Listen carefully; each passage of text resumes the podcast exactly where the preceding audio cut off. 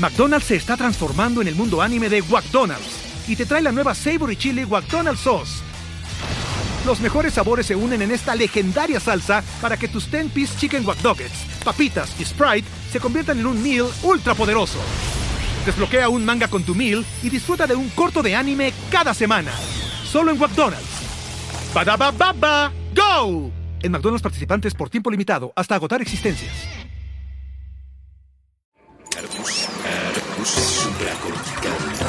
Aquí todos estamos locos. Con Rafael López.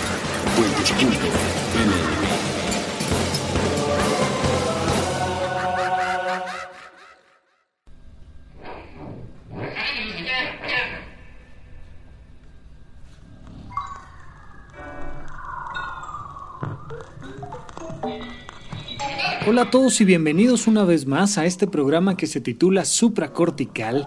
Yo soy Rafa López y estoy muy muy contento de estar platicando con ustedes. Hoy es un día muy especial para mí, pero cada vez que estamos así haciendo una grabación, platicando, ustedes escuchándome de aquel lado, yo hablando de este, me da mucho gusto platicar con ustedes. Eh, es una locura tener a un psiquiatra frente a un micrófono, no tengo ninguna formación en cuanto a locución, pero no obstante, eh, agradeciendo a todos los chicos de Puentes, especialmente al maestrísimo Andrés Vargas Russo que me hayan abierto los micrófonos, eh, pues estamos aquí haciendo nuestro mejor esfuerzo. Pronto tendremos algunos cambios, algunas sorpresas, entre otras, empezaremos las secciones de entrevistas, en el programa de supracortical y nuestro primer invitado sabe mucho sobre el tema que vamos a platicar el día de hoy. Cada vez que vaya yo a tener un invitado voy a tratar de hacer previamente un episodio, un monólogo donde explique cuáles son los, los elementos, los pormenores que quisiera enfatizar o detallar para que después la entrevista caiga dentro de un contexto digamos más, más cómodo para, para todos ustedes. Ojalá les guste, ojalá sirva y por supuesto si quieren hacerme llegar sus comentarios, platicarme qué está padre de supracortical, qué no lo está, los recibiré con mucho gusto. Siempre les platico mi, mis mis métodos de contacto después del primer corte, pero vamos a empezar con este programa el día de hoy que se llama todos somos uno. Yo sé que a veces los programas de, supracortical pueden parecer demasiado filosóficos, demasiado quizá hasta religiosos. No lo son, verdaderamente les estoy hablando de, de lo más reciente que se ha explorado en torno a la salud mental, pero por supuesto que lo estoy haciendo de una manera que sí empata y tendremos invitados al respecto con temas de religión, con temas de filosofía, con temas de arte, pero mucho con temas de ciencia. Eh, si ustedes en algún punto quieren que les suba un poquito más a los términos científicos, lo haré con todo gusto, pero mientras tanto vamos a seguir un poco por, por esta vía y con esa intención quiero platicarles el día de hoy algo muy interesante que es la percepción que tiene el ser humano en torno a esta sensación de ser uno mismo o uno separado de y para eso quiero enfatizar nuevamente que siempre lo haré que somos animales, que somos mamíferos, específicamente que somos un tipo de primate, somos un tipo de chango para fines prácticos. Este tipo de chango, igual que todos los demás, se manejan en manadas. Al manejarnos en manadas, tenemos un instinto biológico. Ustedes seguramente habrán visto algún video de National Geographic o de algún otro elemento parecido donde ven a un changuito recién nacido que está prensado a las espaldas de su mamá, agarrado fuertemente del pelaje. Si el changuito por algún motivo se llega a caer de las espaldas de la mamá, tiene un instinto natural para inmediatamente y a toda velocidad correr, brincar y volverse a prensar del pelaje de mamá por pequeño que esté. Esto es una necesidad biológica. No tenemos forma los primates de sobrevivir si no es a través de el apoyo, la contención, el afecto de nuestra manada, específicamente de nuestra mamá. Pero esta sensación comunitaria es muy, muy, muy importante para la supervivencia de la especie completa. Y como primates que somos, tenemos ese instinto tanto el físico como el psicológico. De hecho, Uno de los primeros reflejos que, busca un pediatra cuando recibe a un niño es el reflejo de prensión. Inmediatamente que sale el bebé de la mamá, lo toma el pediatra, lo lleva a una cunita especial donde hay una temperatura específica, lo limpian, lo revisan, ven que empiece a llorar y le empiezan a checar reflejos. Uno de los reflejos principales es apretar con los dedos la palma de las manitas del bebé y entonces a la hora que apachurras la manita del bebé, el bebé te agarra el pulgar. De hecho, seguramente habrán visto muchas fotos donde aparece un dedo y la mano del bebé apretando el dedo. Esto es un reflejo, nos habla de la de la integridad neurológica de un niño. Un niño al que le pones el dedo, le aprietas la palma y no aprieta tu dedo, tiene un problema neurológico. Este reflejo aparece inmediatamente en cuanto nacemos y desaparece a lo largo de los meses. Por supuesto, si haces esto con un niño de un año, ya no va a pasar. A lo mejor por curiosidad el niño apretará tu dedo, pero ya es un acto voluntario. Inicialmente es un arco reflejo, es un reflejo neurológico y nos habla todavía de esta necesidad primitiva, tan de primate que tenemos los seres humanos, de prensarnos al pelaje de mamá. Ya mamá ni pelaje tiene, bueno, sí tiene, pero se lo quita los fines de semana, pero ya hoy en día no tiene el pelaje suficiente como para que el bebé se prense y tampoco tiene el bebé tampoco la fuerza suficiente para prensarse, no podría quedarse colgado de, de ella, pero si haces esto en la planta de los pies vas a encontrar exactamente el mismo reflejo. Tú aprietas el piecito del bebé y vas a ver cómo los deditos se contraen. Son reflejos primarios. Nos hablan de la profunda necesidad que tenemos de que mamá nos proteja. Esto tiene una huella psicológica muy importante. No hay cosa que nos dé más miedo que no estar protegidos por mamá. No hay cosa que nos dé más miedo que no ser parte de la manada. Vamos a ir platicando a lo largo del episodio de hoy cómo vamos a ir trasladando esta mamá a otros elementos, pero al final siempre necesitamos esta sensación de pertenecer, de ser parte de un contexto mayor que nos contiene. Es lo más básico neurológico, psicológico que tenemos cada uno de los seres humanos y es tan biológico que nadie te puede decir que no lo tiene hay muchos elementos por los cuales de repente nos sentimos muy, muy únicos, muy libres, muy sin necesidad de estar con nadie más, pero no es cierto. Así como tu corazón late y tu cerebro utiliza electricidad, asimismo tienes una necesidad psicológica primaria de estar dentro de un contexto, de estar protegido, de estar dentro de tus iguales. Vamos viendo cómo se va transformando esto hacia otros elementos, pero está ahí.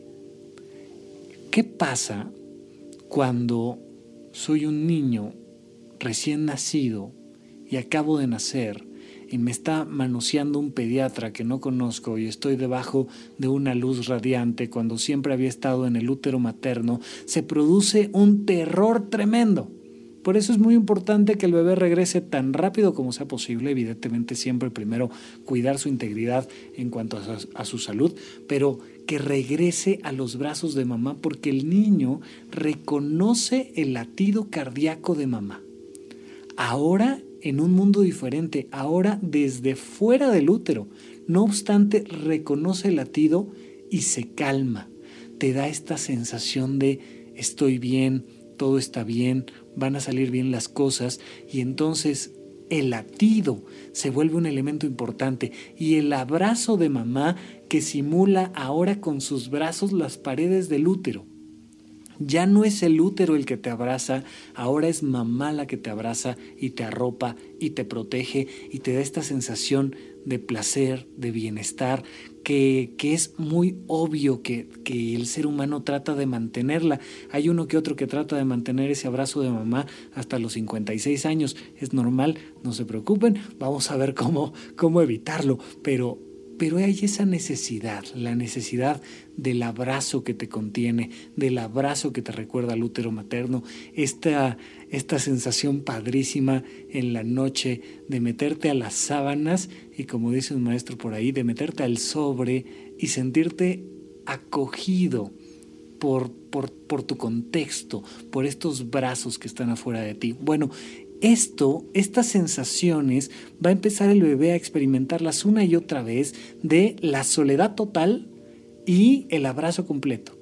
Y entonces de repente ya han pasado unos pocos meses y despierto en la cuna y estoy solo y tengo frío y veo obscuridad o luz y, y, no tengo la capacidad de comprender todavía que mi mamá está en la cocina o que está en algún otro lado y entonces simplemente me da una angustia y un miedo y un terror total y empiezo a llorar y de repente llega doña Cabezota con sus brazotes y me levanta y me abraza. Ah, y me hace sentir nuevamente que soy parte de la manada. Esa sensación es fundamental. Soy parte de un solo ser. Soy mi mamá. De hecho, estoy seguro que han escuchado este tema de los terribles dos años. Los terribles dos años se producen por un factor de crecimiento psicológico bien padre, que es que después de dos años de estar investigando el mundo, el bebé generó una hipótesis científica. Dice, ¿qué se me hace que mi mamá y yo somos dos seres diferentes? Como buen científico, lo pone a prueba. Y entonces mamá le dice, eh, eh, eh, eh ven, quiero que hagas esto. Y el bebé dice, no. En el planeta de los simios vemos qué pasa cuando un primate aprende a decir que no se vuelve toda una revolución. Es un momento crucial. El bebé empieza a comprender que puede decir que no, que fíjate, mamá quiere que sí y yo quiero que no. Entonces nada más por deporte voy a aprender a decir que no. Y entonces empiezan los terribles dos años. Si papá o mi tía o alguien más me dice, ven, vamos, como que digo, bueno, va, órale, sí. Muchas veces digo que no, otras muchas digo que sí, pero si mi mamá me dice, entonces digo, no. No, no, no, no. Y lo que estoy haciendo es poner a prueba una hipótesis central. Mi mamá y yo somos seres diferentes. Eh, puedo imaginarme previo a esa etapa que yo soy una especie de brazo, una especie de accesorio, una especie de algo más de mi mamá. Es un, momento donde creo que soy uno solo con ella y esta sensación de ser uno solo con ella me, me permite mantenerme en una tranquilidad emocional, eh, y una tranquilidad intelectual fenomenal. Me hace sentir que todo es posible, me hace sentir que puedo salir adelante, pero empiezo a buscar alejarme cada vez más. De hecho, las misiones centrales de mamá y papá son dos. Todo papá, toda mamá tiene dos misiones fundamentales. Primera, hacer hijos biológicamente independientes. Segunda, hacer hijos psicológicamente independientes.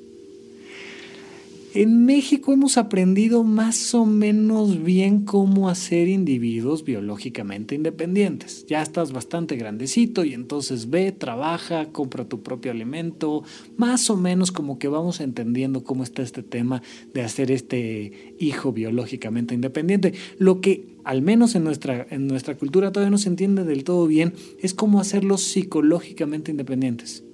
Todavía tenemos mucho una estructura de no vas a venir al cumpleaños de tu abuelita. No vas a venir a comer hoy, pero si es domingo, tenemos que ir todos a misa. Oye, pero Chuchita va a cumplir años, no puede ser. Y el 15 años, y aquí te quiero en la casa. Oye, mamá, es que me voy a casar. No te preocupes, tráete a tu mujer para acá. No pasa nada. Aquí hay cuarto. Aquí podemos estar todos juntos en muégano. Yo sé que sí. Pero la meta, mamá, es que seamos psicológicamente independientes. Cuando Cuando somos muy pequeños se genera una conducta muy interesante que, que describió el maestrísimo John Bowlby que se llama conducta de apego. La conducta de apego es una conducta muy interesante, es natural, es buena, es positiva, es un fenómeno que nos permite cuidarnos como especie y es básicamente comprender que cuando alguien necesita biológicamente o psicológicamente algo, va a buscar refugio en alguien más fuerte. Entonces, si yo soy un niño que ya soy muy independiente, tengo cinco años, ya puedo jugar yo solito, pero me da gripa, psicológicamente necesito a mamá. De los efectos maravillosos del caldo de pollo es que vienen cargados de amor. Y entonces, ay, mi niño, a ver, ven, este, acuéstate, te hago tu caldito. Y, y esta sensación de es que no puedo solo, es que biológicamente necesito algo más, necesito alguien más. Y entonces buscas el apoyo en ese momento en el que una condición de salud, en el que un rompimiento psicológico, en el que algún factor externo se movió demasiado y te sobrepasa y entonces buscas apoyarte en alguien más. Eso se llama conducta de apego y es perfectamente normal. Una vez que terminas esta condición de necesidad, en teoría deberías de regresar a la individualidad. Oye, ya se me pasó la gripa, ya no necesito que me cocines, ya puedo volver yo a trabajar o estudiar o hacer lo que tenga que hacer y ya no necesito un elemento externo que me proteja. Ya puedo estar yo nuevamente generando esta independencia. Entonces, eso es un factor muy importante a comprender, la conducta de apego. Eh,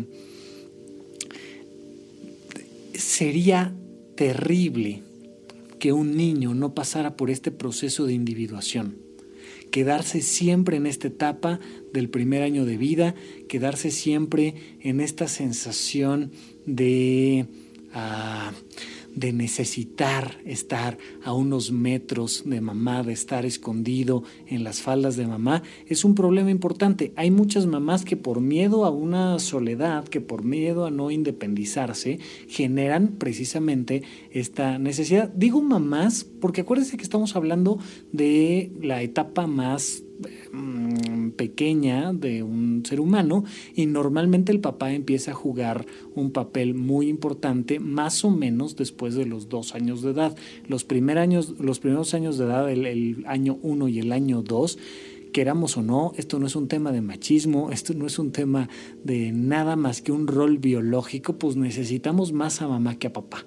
Papá está eh, generando otro contexto, cuidando a mamá, pero finalmente Papá no puede parir, papá no puede amamantar, papá no puede hacer muchas cosas que biológicamente hace que nos vinculemos directamente con mamá en una primera instancia y después papá se vuelve un elemento muy importante que nos ayuda a conocer el mundo. Pero bueno, inicialmente tenemos que comprender que hay una necesidad biológica a pertenecer, hay una necesidad biológica a estar arropado por algo más grande y hay una necesidad también biológica de independizarnos. Por eso el niño aprende a gatear, por eso el niño aprende a caminar, por eso el niño aprende a desplazarse pero siempre teniendo cerca a su base segura.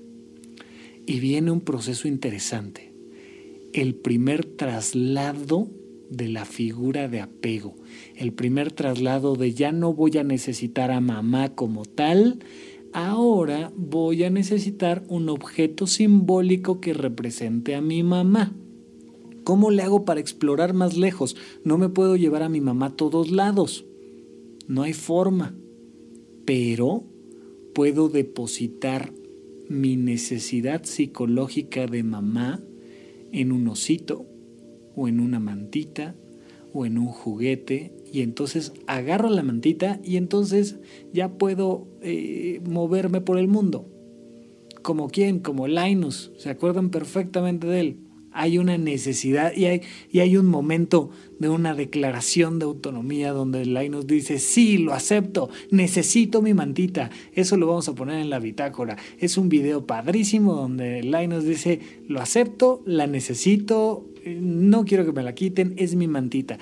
¿Qué tiene en las manos Linus? Linus tiene en las manos a su mamá y es su única forma de no llevar a su mamá físicamente por todos lados, pero llevar la confianza que mamá le genera. Necesitamos ir más allá. Necesitamos también soltar la mantita y poner esta figura de apego en algo más, en alguien más. Primero el niño aprende a sentir su espacio vital como digamos su cuna, es su pequeño contexto. Después la cuna le queda chica y pasa al cuarto. Del cuarto que le queda chico pasa a la casa completa y luego al jardín de la cuadra y luego va creciendo, creciendo, creciendo, creciendo hasta que nos volvemos seres humanos tan independientes que el mundo se siente pequeño. Ojalá que sí, en estos, en estos años hemos ido percibiendo cómo nuestras generaciones que van llegando a este planeta van sintiendo cada vez más que el planeta Tierra es pequeño, empiezan a pensar en la Luna, empiezan a pensar en Marte, empiezan a pensar en el sistema solar y un día, ojalá, seamos ciudadanos del cosmos. Vamos a hablar hoy precisamente de esta maravilla de pensarnos ciudadanos del cosmos, pero vamos a platicar más de esto después de un pequeño corte. Regresamos a supracortical.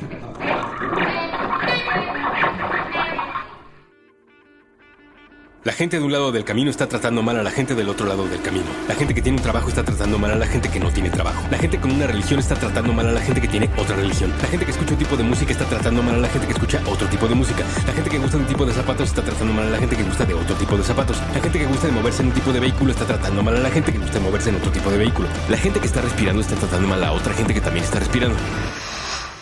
La gente que gusta de un tipo de comida está tratando mal a la gente que gusta de otro tipo de comida. La gente que no usa drogas está tratando mal a la gente que se pregunta por qué no se pueden usar drogas. La gente en un lado del camino no escucha a la gente del otro lado del camino. Dinamita tus prejuicios. Construye puentes.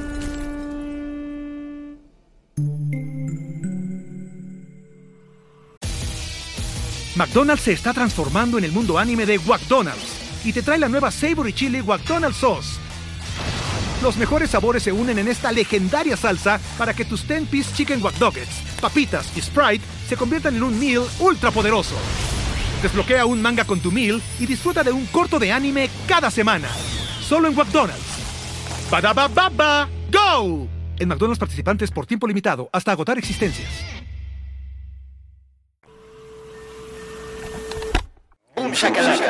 Con Evaristo Corona, Bucky Williams Foul y Cuenta. Nuevo episodio todos los sábados a las 10 de la mañana.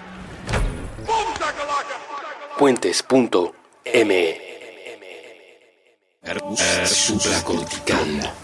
Ya estamos de regreso en este programa que se llama Supracortical. Muchas gracias por escucharnos, muchas gracias también por escuchar los cortes. Recuerden que trae información muy importante para cada uno de ustedes. Estamos de nuevo aquí, yo soy Rafa López platicando de esta sensación de ser uno, de ser uno con mamá, de ser uno con, con la ciudad, de ser uno con el cosmos. Vamos a ver cómo relacionamos esto con otros aspectos muy interesantes de la mente y el ser humano.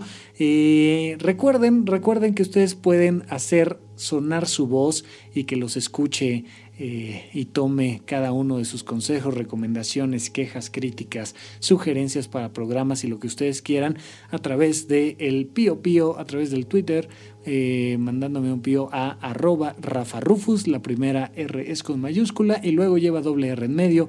Me pueden buscar por ahí y podemos ir haciendo conversaciones mayores. Un día ojalá puedan ustedes venir a platicar acá conmigo, eh, que tengamos igual alguna sesión en vivo, ya veremos, pero por lo pronto esas son las vías de comunicación y vamos a seguir, estamos platicando de esta infancia profunda y esta necesidad biológica tan de primate de sentirnos parte de algo más, de sentirnos parte de algo más grande.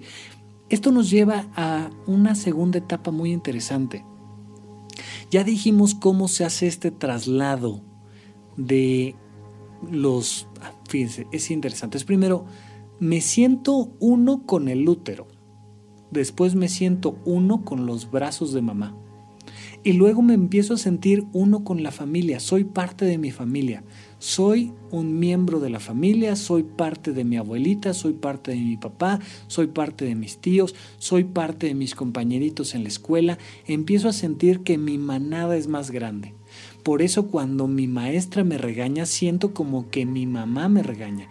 Y acuérdense que no hay emoción más trágica, más enormemente dura que la sensación de que me expulsen de la manada. Cuando me sacan del salón, porque porque estaba yo poniendo mucha atención y no me distraigo con nada.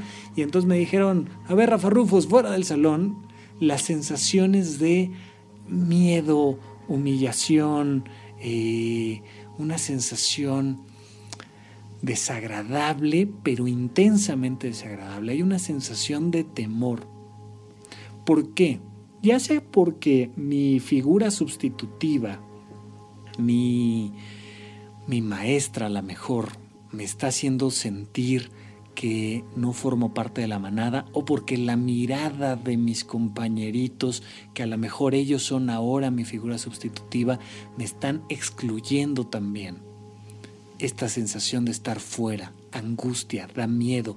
Por eso le tenemos miedo a sacar malas calificaciones, porque si saco mala calificación, me van a simbólicamente expulsar un ratito de la manada, mamá, eh, papá, compañeritos, maestra, y nos da mucho miedo, entonces por eso mejor eh, estudio, no, mm, por eso mejor no hago exámenes.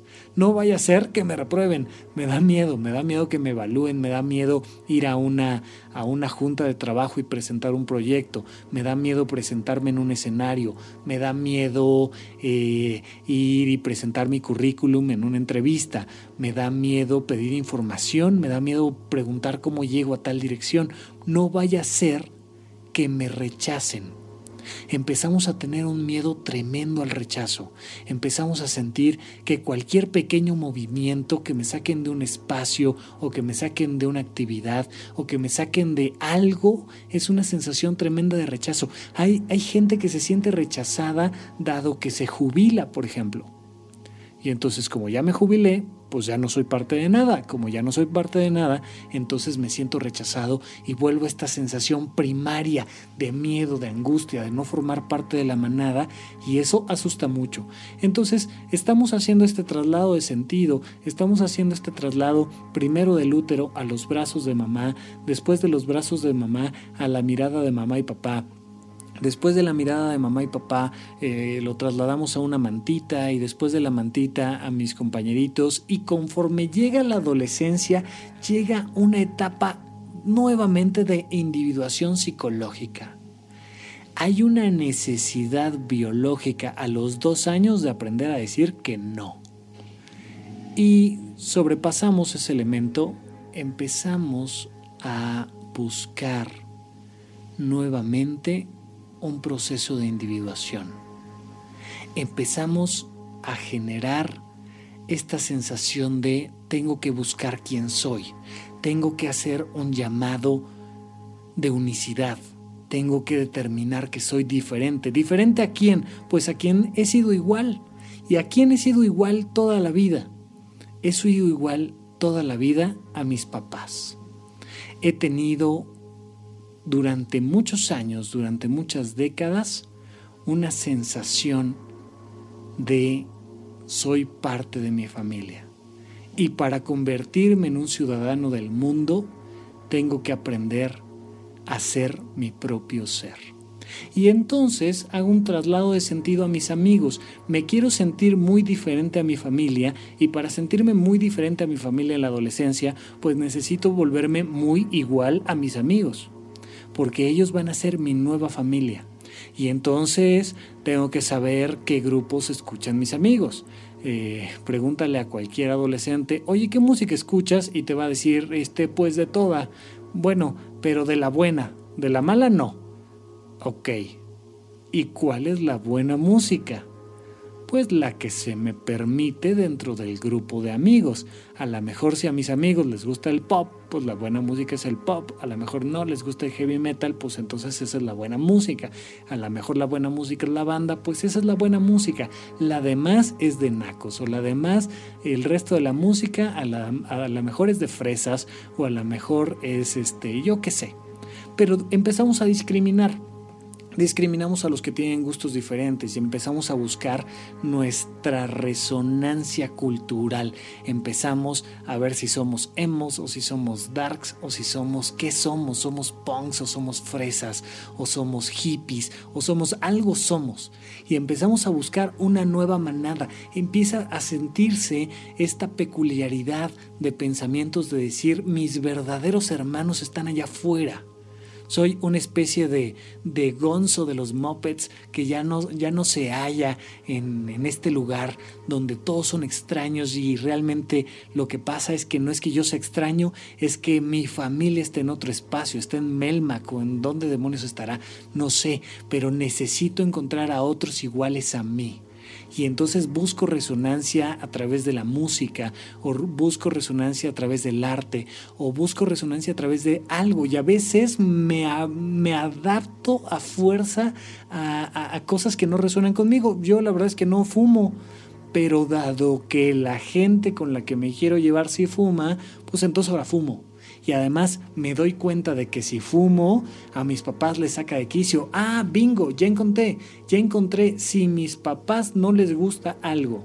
y a mis amigos les gusta ese algo, pues eso es lo que yo soy. Yo no soy como mis papás. Y entonces, ya sabes, hacen entradas espectaculares con su nuevo peinado, con los pelos parados, color verde, para determinar algo muy importante soy diferente.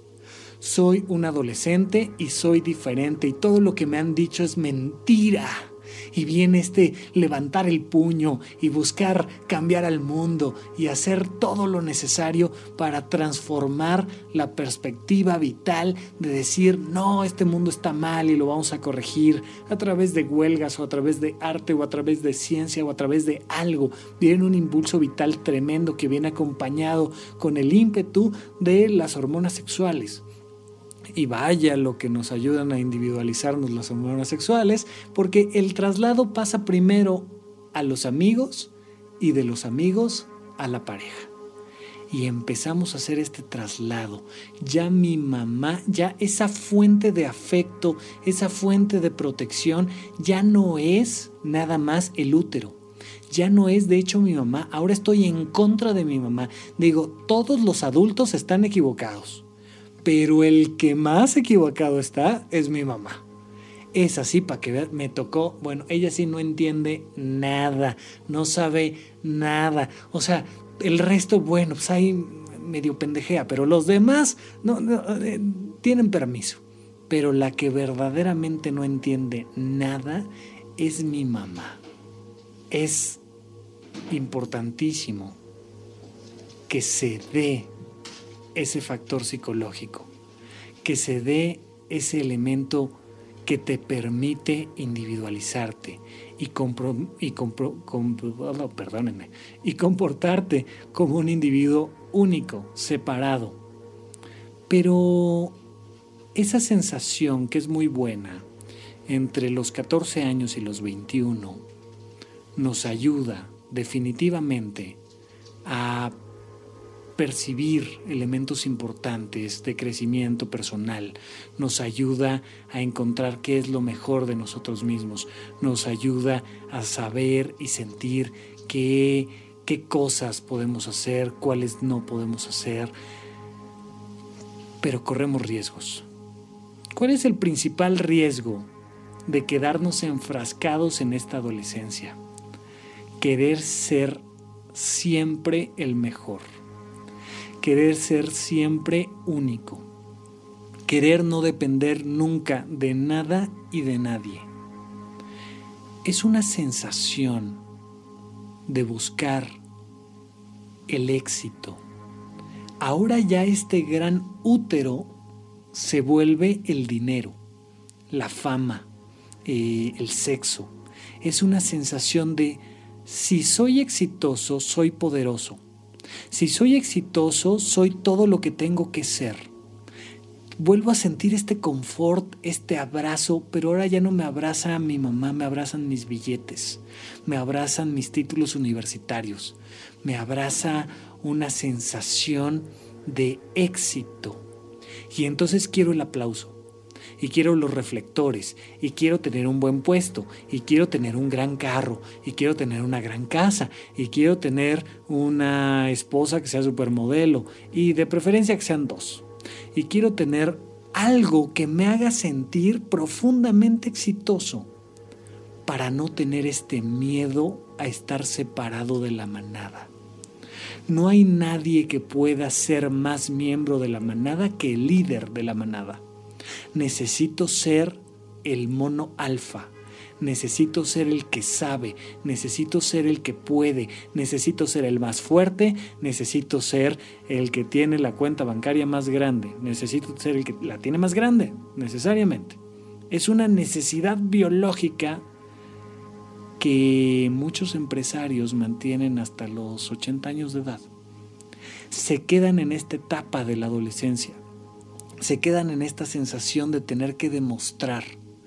Así como Linus se queda con su mantita, así don empresario don dinero trae su Ferrari y ahora su Ferrari es su mantita. Y puede no ser un Ferrari, ¿eh? puede ser un, un carro, pero soy el que tiene carro en la colonia.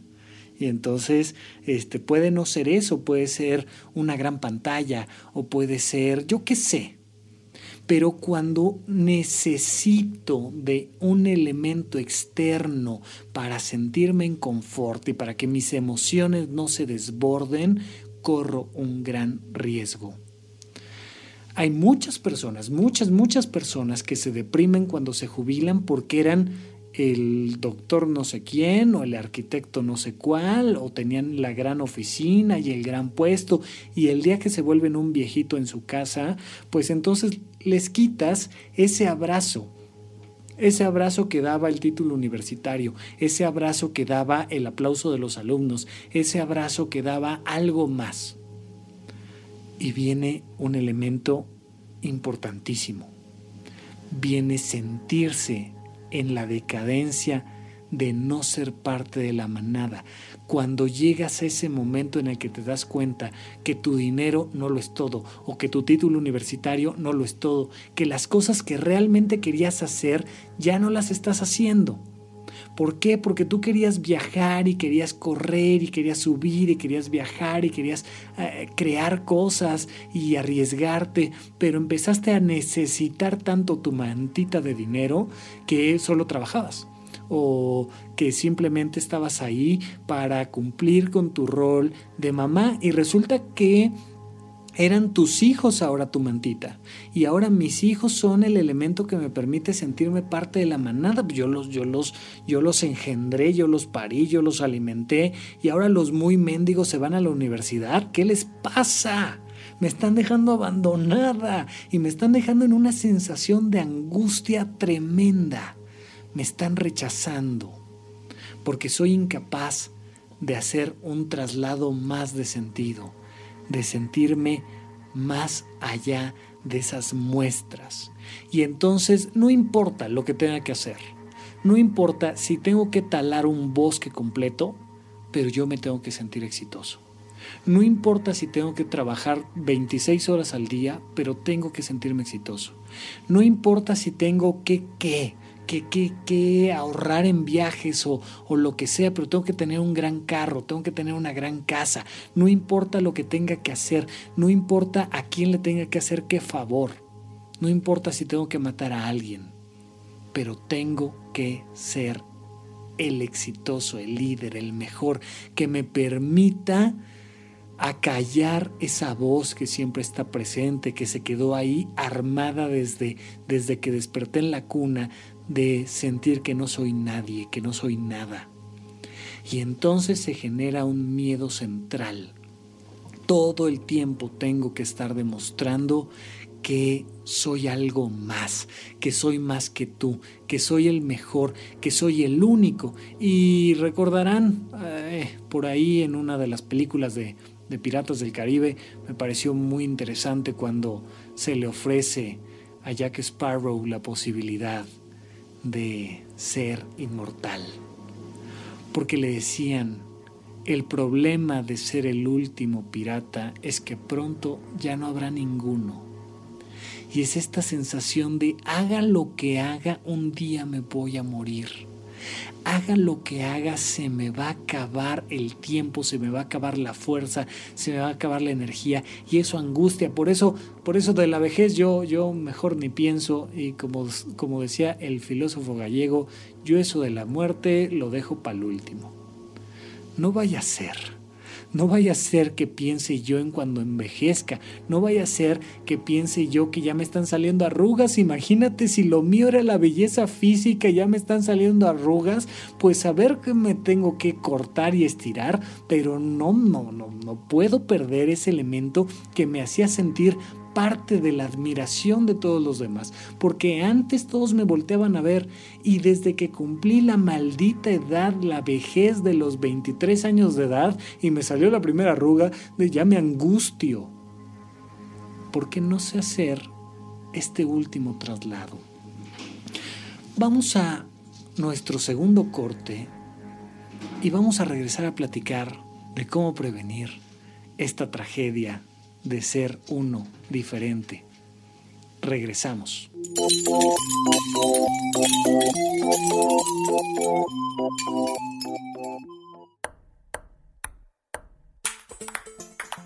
Prestar pensamientos, pelotear partidos, platicar películas, palidecer por placer, pintar paisajes públicos, postularse para Padawan, pasear por planos paralelos, percibir pequeñas partículas, por palabra procrear planetas para par, progresar por plataformas pixeleadas, pulir parlamentos, proteger paraísos, pa, pa, pa, pausar.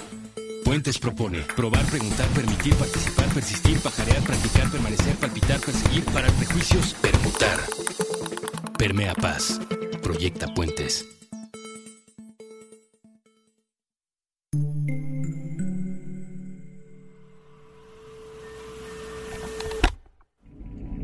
Alianza Rebelde.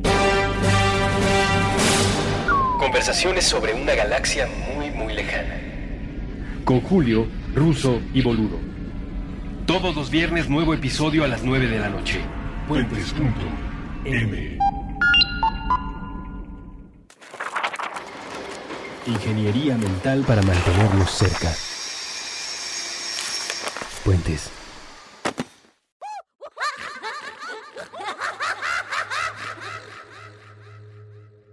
Bienvenidos nuevamente, regresamos a nuestro último bloque en este programa que se llama Supracortical. Estamos ya ya en la recta final y viene justamente una parte que es muy importante comprender para que disfruten muchísimo la entrevista que vamos a tener la próxima semana. Vamos a tener a un personaje que sabe mucho de esta sensación de formar parte de una comunidad más grande, de formar parte de algo que va más allá, de algo que aquí en Puentes es parte de la filosofía central que es somos nosotros, somos más que uno, eh, separados. Eh, les voy a contar, eh, se los voy a contar con estropeo, si es que lo quieren ver antes, chequen, vamos a poner aquí en la bitácora una, una charla que tuvo una neurocientífica en TED Talk. Ustedes saben que son estos estos monólogos, estas pequeñas conferencias que duran 15, 20 minutos, dependiendo de, de factores específicos, pero donde se invita a grandes personalidades, ya sea personas de renombre popular o grandes científicos o grandes filósofos o grandes artistas, a que nos digan en 15 o 20 minutos quiénes son ellos y por qué su historia es importante. Hay todo un esquema detrás, te enseñan cómo, cómo hablar, cómo presentarte en público, cómo presentar chistes para que tu plática sea muy amena y que en 15 minutos te den un trancazo emocional. Bueno, pues uno de los que a mí me dieron fue una neurocientífica, insisto,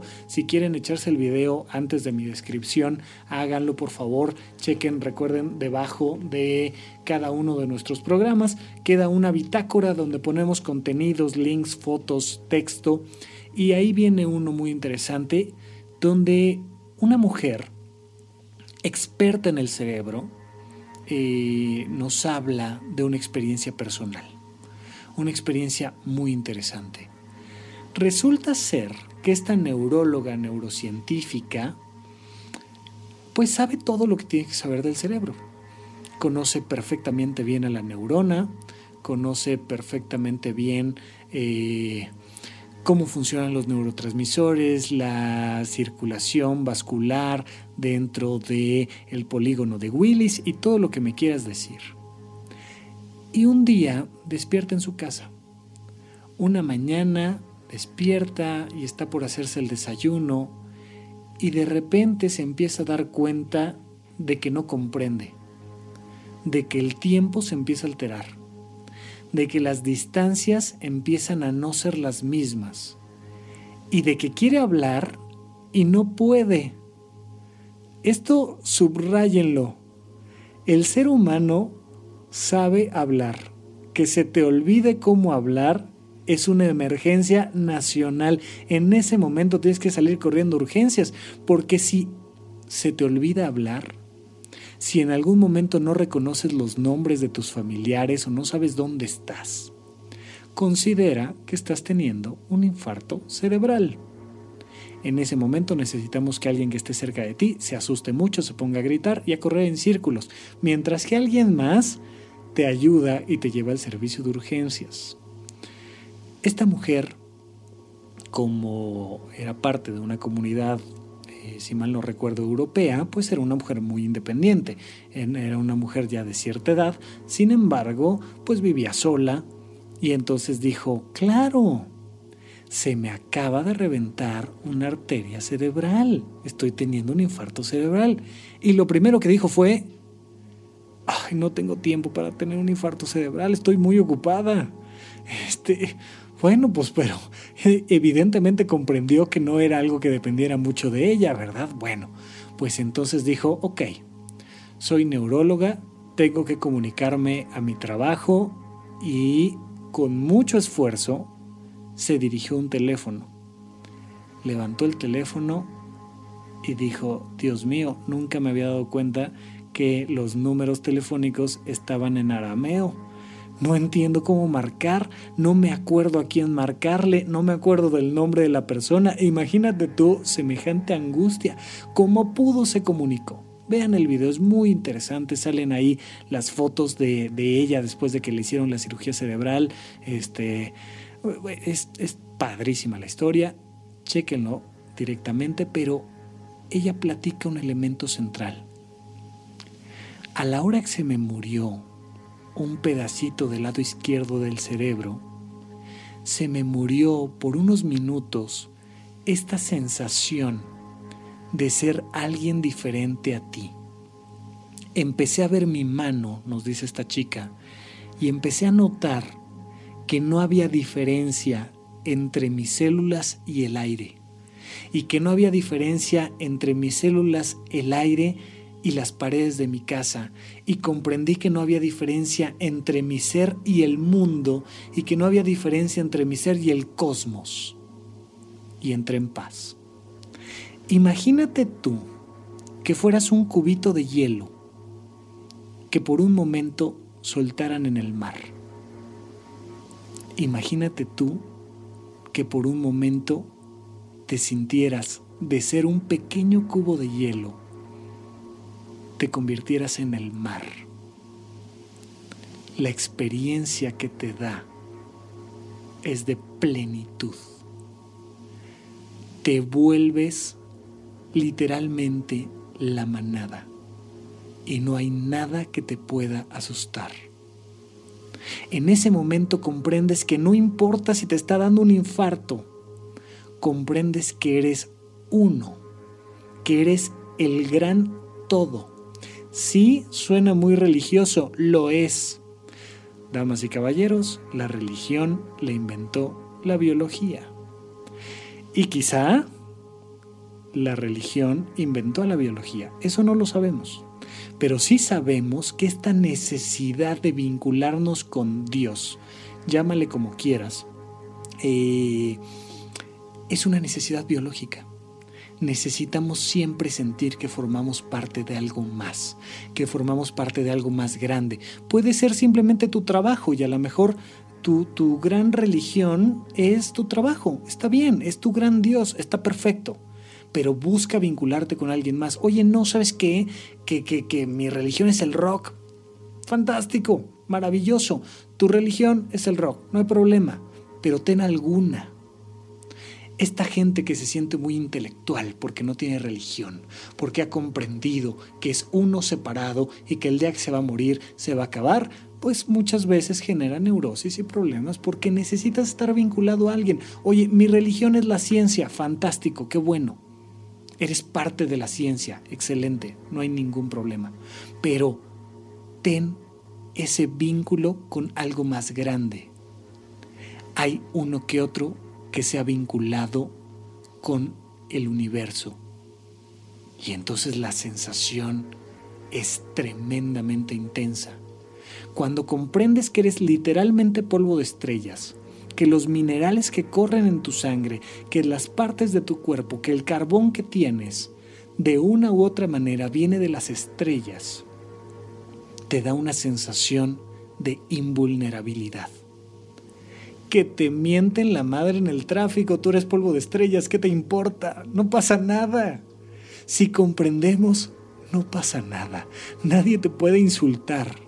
Cuando comprendes y te vinculas a un útero más grande, te vuelves invulnerable te vuelves emocionalmente invulnerable. Por eso los grandes iluminados pues tienen una perspectiva científico-religiosa muy interesante.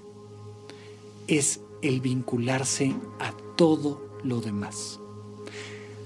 Hay unos pocos que se han vinculado al multiverso, al universo de universos. No importa, vincúlate si quieres a, tu pequeña familia, está perfecto. mi, mi gran Dios es mi familia son mis hermanos, son mis hijos, es mi papá, esa es mi manada. Perfecto, adelante, no pasa nada. Nada más que si algo le pasa a esa manada, eh, vas a sufrir, te vas a sentir angustiado. Oye, no, fíjate que, que mi religión es más grande, mi religión es la ciencia. Ok, nada más que el día que cuestionen la ciencia, pues te vas a sentir ofendido, te vas a sentir en riesgo de ser rechazado. Oye, no, mi religión es este el cosmos. Bueno, pues ya es un poco más difícil, nada más que el día que te avisen que el cosmos se va a apagar, pues te va a dar una sensación de rechazo. Ya cuando te dicen que el cosmos es el universo de universos, casi, casi estás más allá de cualquier miedo, pero es central. Sea, sea solo tu mamá, sean solo los brazos de tu mamá, o sea el universo de universos, vincúlate, vincúlate a algo más grande que tú. Apóyate, apóyate, siéntete parte de. Y vas a lograr una experiencia de tranquilidad, paz, plenitud y todo se va a ver mucho más relativo. Y precisamente para eso vamos a tener a un gran invitado en nuestra próxima ocasión, el maestrísimo Andrés Vargas Russo, que al menos él ha encontrado a través de una sustancia muy interesante, la experiencia de estar vinculado con los otros y lo ha platicado mucho en su programa Toque de Queda, que me parece que ya cambió de nombre, no estoy seguro. Eh, recuerden que estamos grabando antes de la emisión de, ciertos programas, pero eh, tenemos esta, este personaje que nos da la experiencia que otros han tenido a través de viajar en el espacio. Y entonces de repente estar en la luna y voltear a ver este pálido punto azul y comprender que las fronteras no existen, comprender que somos parte de nuestra casa que se llama planeta Tierra. Ojalá, ojalá logremos esto porque nos traería grandes beneficios. La economía cambiaría, la sociología cambiaría, los miedos personales, la armonía de las familias cambiaría dado que logramos comprender que aquello que te hago a ti me lo hago a mí. Ojalá no necesitemos que se nos rompan arterias cerebrales en el lado izquierdo de lo que sea que tenemos entre el cráneo para poder comprender esto y lo podamos comprender de una manera diferente. Hay quien lo consigue a través del rock, está padrísimo, la música, el fútbol, lo que sea que te una con, con tu comunidad, adelante. Pero vamos a vincularnos, vamos a sentirnos parte de esto, vamos a hermanarnos. Eh, acabo de tener la, grata experiencia de, ir a la Cruz Roja de Polanco, un lugar donde tuve, tuve la oportunidad de estar apoyando a diferentes personas en diferentes circunstancias y me gusta mucho una, una, pequeña frase que, que encuentras pintada en, en, una de las paredes principales de la entrada de ambulancias de la Cruz Roja de Polanco que dice, seamos todos hermanos. Hay... No quiero ofender a nadie, si me equivoco, perdónenme por el código, todavía no me lo sé, pero si mal no recuerdo, hay un código que es código 100 cuando, cuando en la ambulancia se hace el llamado de un código 100, es que uno de los miembros de la Cruz Roja está herido. Inmediatamente todo el mundo se pone en acción. Cuando hay un código 100, se hermanan y entonces se pone a andar todo el proceso de comunidad para apoyar a ese, ese hermano que te necesita, porque eres tú, porque eres tú el que está lastimado. En México tuvimos una experiencia súper intensa, el terremoto de 1985, donde todos los que pudieron estaban en las calles apoyando, haciendo lo que fuera que pudieran hacer, quitando escombros, buscando gente, alimentando, recibiendo voluntarios en sus casas, dándoles de comer. Nos sentimos todos uno. No hay experiencia más intensa que sentirte parte de la comunidad. Seamos todos hermanos, ya sea ustedes que nos escuchan, nosotros que hablamos, ustedes que hablan, nosotros que los escuchamos, sea aquellos héroes que salen a dar un poco de su tiempo, para apoyar a los demás, sean las mamás que alimentan a nuestros niños o sean los niños que van a la escuela. Todos debemos de ser uno para transformar la percepción de nuestro ser, de nuestra vida, eh, para estar más allá, para estar más allá de este deseo y esta necesidad de sobresalir, de recibir los aplausos de, de, ser el único que está, de ser el único que brilla. Y brillemos todos, que todos tengan la posibilidad de tener un micrófono abierto, que todos tengan la posibilidad de expresarse, que todos tengan la posibilidad de ser artistas, que todos tengan la posibilidad de ser, de ser lo que ya son y que todos comprendamos esta sensación de ser parte de.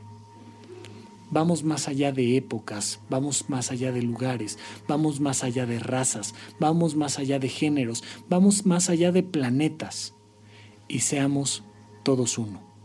Vamos a seguir platicando de esto en nuestra próxima sesión la próxima semana y tendremos un invitado que nos hablará un poquito más de esto y ojalá no nos fumemos demasiado en la conversación para platicar de que todos somos el maestrísimo ruso. Todos somos ruso. Así se va a titular nuestro próximo episodio y vamos a conversar con alguien que sabe mucho de esto. Así es que lástima que terminó nuestro festival de hoy, pero ya regresaremos la próxima semana con más diversión con Ruso, Ruso, nuestro rey. Bueno, me despido de ustedes. Yo soy Rafa López. Recuerden buscarme como arroba Rafa y seguiremos platicando. Por favor, por favor, hagan sonar su voz. Cualquier comentario que me hagan positivo o negativo lo recibiré con muchísimo gusto. Y pues nada más. Hasta la próxima.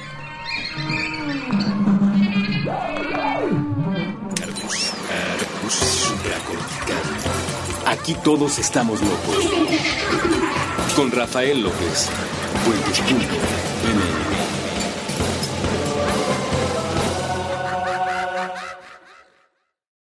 With the Lucky Land slots, you can get lucky just about anywhere. This is your captain speaking. Uh, we've got clear runway and the weather's fine, but we're just going to circle up here a while and uh, get lucky.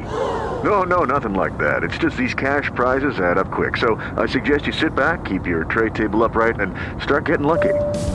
Play for free at LuckyLandSlots.com. Are you feeling lucky? No purchase necessary. Void where prohibited by law. 18 plus terms and conditions apply. See website for details. O'Reilly Auto Parts puede ayudarte a encontrar un taller mecánico cerca de ti. Para más información, llama a tu tienda O'Reilly Auto Parts o visita oreillyauto.com.